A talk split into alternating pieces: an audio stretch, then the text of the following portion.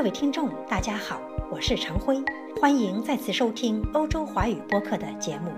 我们在前七次的特辑节目中，重温了《小王子》一书的部分章节，获悉了小王子离开自己的星球，去过分别住着国王和爱虚荣的人、酒鬼、实业家、点路灯的人以及地理学家的星球后，终于来到了地球。正当他抱怨人没有想象力，又发现自己的玫瑰并不是独一无二时，他遇见了一只狐狸。这只狐狸改变了小王子，让他明白了驯服的道理，让他懂得自己的玫瑰的确是独一无二的。更关键的是，让他获悉了一个至关重要的秘密，那就是实质性的东西用眼睛是看不见的，只有用心。才能看得清。那么之后离开了狐狸的小王子又在地球上经历过什么？各位听众，请跟着欧洲华语播客继续回顾小王子在爱情遁逃路上的奇闻异事。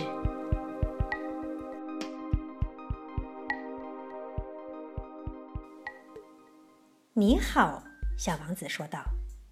你好，搬道工说道。你在这儿做什么？小王子问：“我一包包的分选旅客，按每一千人一包。”搬道工说：“我打发这些运载旅客的列车，一会儿发往右方，一会儿又发往左方。”这时，一列灯火明亮的快车雷鸣般响着，把搬道房震得颤颤悠悠。他们真匆忙啊！小王子说：“他们要寻找什么吗？”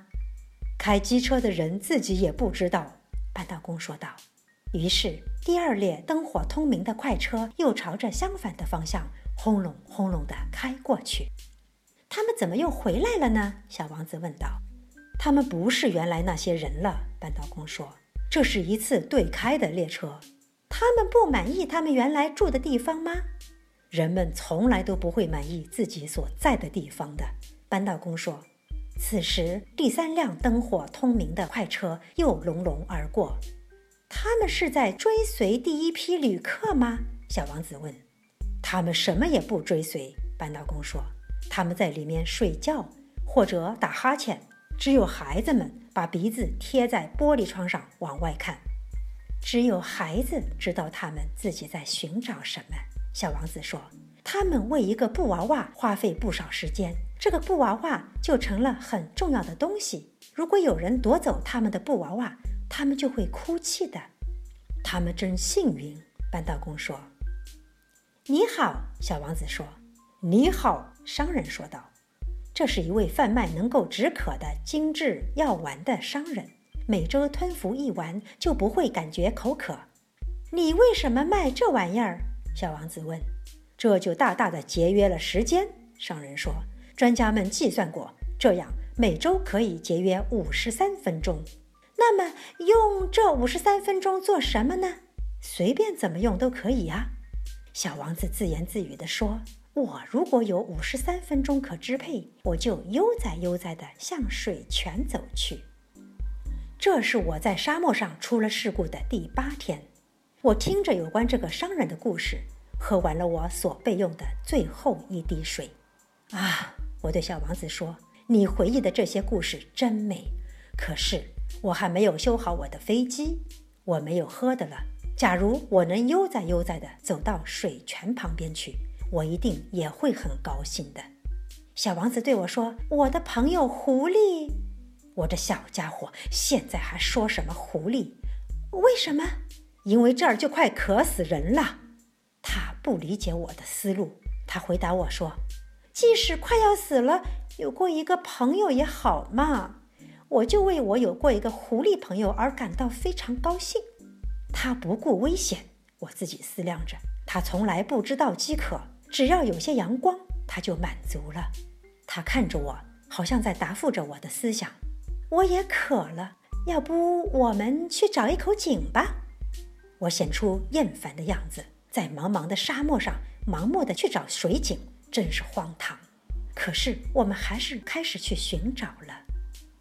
当我们默默地走了好几个小时以后，天黑了下来，星星开始发出光亮。由于渴，我有些发烧。我看着这些星星，像是在做梦一样。小王子的话在我的脑海里跳来跳去。你也渴吗？我问他，他却不回答我的问题，只是对我说：“水对心也是有好处的。”我不懂他的话是什么意思，可是我也没有做声。我知道不应该去问他。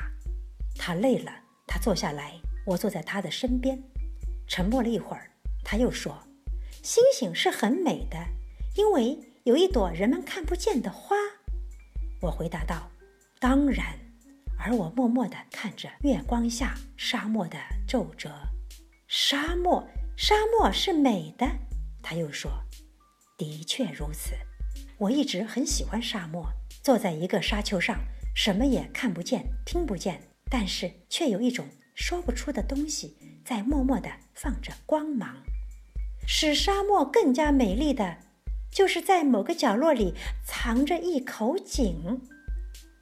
我很惊讶，突然明白了为什么沙漠放着光芒。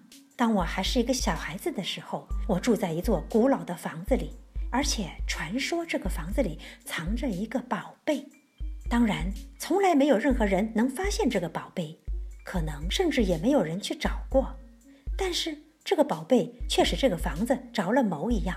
我家的房子在他的心灵深处隐藏着一个秘密。我对小王子说：“是的，无论是房子、星星，或是沙漠，使它们美丽的东西是看不见的。”我真高兴，你和我的狐狸的想法是一样的。”小王子说。小王子睡觉了，我把他抱在怀里，又重新上路。我很激动，就好像抱着一个脆弱的宝贝，好像在地球上没有比这个更脆弱的了。我借着月光看着他惨白的面颊、紧闭的双眼、随风飘动的缕缕头发，对自己说：“我所看到的仅仅是外表，最重要的是看不见的。”由于看到他稍稍张开的嘴唇露出一丝微笑，我又自言自语道。在这个熟睡的小王子身上，使我非常感动的是他对他那朵花的忠诚，是他在心中闪烁着的那朵玫瑰花的形象。这朵玫瑰花，即使在小王子睡着了的时候，也像一盏灯的火焰一样，在他身上闪耀着光辉。这时，我感觉他更加脆弱了，应该保护灯焰吧，一阵风就可能把它吹灭的。于是，就这样走着。走着，我在黎明时发现了水井。那些人们，他们往车里拥挤，可是他们却不知道要寻找什么，于是他们就忙忙碌碌来回兜圈子。小王子说：“这没有什么必要嘛。”我们终于找到的这口井，不同于撒哈拉的那些井。撒哈拉的井只是沙漠里挖的洞，这口井则像是村子里的井，可是那儿又没有任何村庄。我真以为是在做梦呢，真怪呀！我对小王子说：“一切都是现成的，咕噜、水桶、绳子。”他笑了，拿着绳子转动着咕噜，咕噜就像是长期没有被风吹动的旧风标那样吱吱作响。你听，小王子说：“我们唤醒了这口井，它现在唱起歌来了。”我不愿让他费劲，我对他说：“让我来干吧，这活对你太重了。”我慢慢地把水桶提到井栏上，我把它稳稳地放在那儿。我的耳朵里还响着咕噜的歌声，歌声依然荡漾在水面上。我看见太阳的影子在跳动。我正需要喝这种水呢，小王子说：“给我喝一点。”这时我才明白了他所要寻找的是什么。我把水桶提到他的嘴边，他闭着眼睛喝水。就像节日一般舒适快乐，这水远不止一种饮料，它是披星戴月走了很多路才找到的，在这咕噜的歌声中，经过我双臂的努力得来的，它像是一件礼品，慰藉着心田。在我小的时候，圣诞树的灯光，午夜的弥撒的音乐，甜蜜的微笑，这一切都是圣诞节时我收到的礼品，辉映着幸福的光彩。你这儿的人在同一个花园中种植了五千朵玫瑰，小王子说：“可是他们却不能从中找到自己所要寻找的东西，他们是找不到的。”我回答道。然而，他们所寻找的东西却是可以从一朵玫瑰花或一点水那儿找到的。一点不错，我回答道。小王子又加了一句：“眼睛是什么都看不见的，应该用心去寻找。”我喝了水，我痛快地呼吸着空气。沙漠在晨曦中泛出蜂蜜的光泽，这蜂蜜般的光泽也使我感到幸福。为什么我要难过呢？小王子又重新坐在我的身边，他温柔地对我说：“你应该实践你的诺言。什么诺言？你知道啊，给我的小羊一个嘴套子。我要对我的花负责的。”我从口袋中拿出我的画稿，小王子瞅见了，笑着说：“你画的猴面包树有点像白菜啊！”我还为我画的猴面包树感到骄傲呢。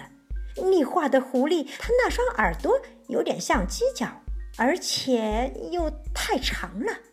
这时他笑了：“小家伙，你太不公正了！我过去只会画开着肚皮和闭着肚皮的巨蟒啊，这就行了。”他说：“孩子们认得出来。”我就用铅笔勾画了一个嘴套。当我把它递给小王子时，我心里很难受。你的打算我一点也不知道。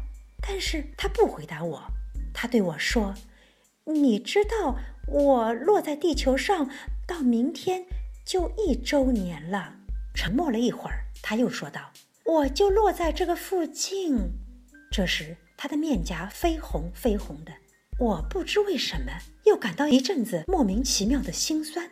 这时我产生了一个问题：一星期以前我认识你的那天早晨。你单独一个人在这荒无人烟的地方走着，这么说，这并不是偶然的了。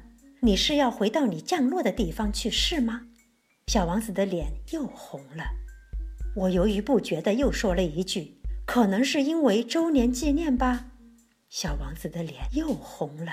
他从来也不回答这些问题，但是脸红就等于在说“是的，是吧？”啊。我对他说：“我有点怕。”但他却回答我说：“你现在该工作了，你应该回到你的机器那儿去。我在这儿等你，你明天晚上再来吧。”但是我放心不下。我想起了狐狸的话：“如果被人驯服了，就可能会要哭的。”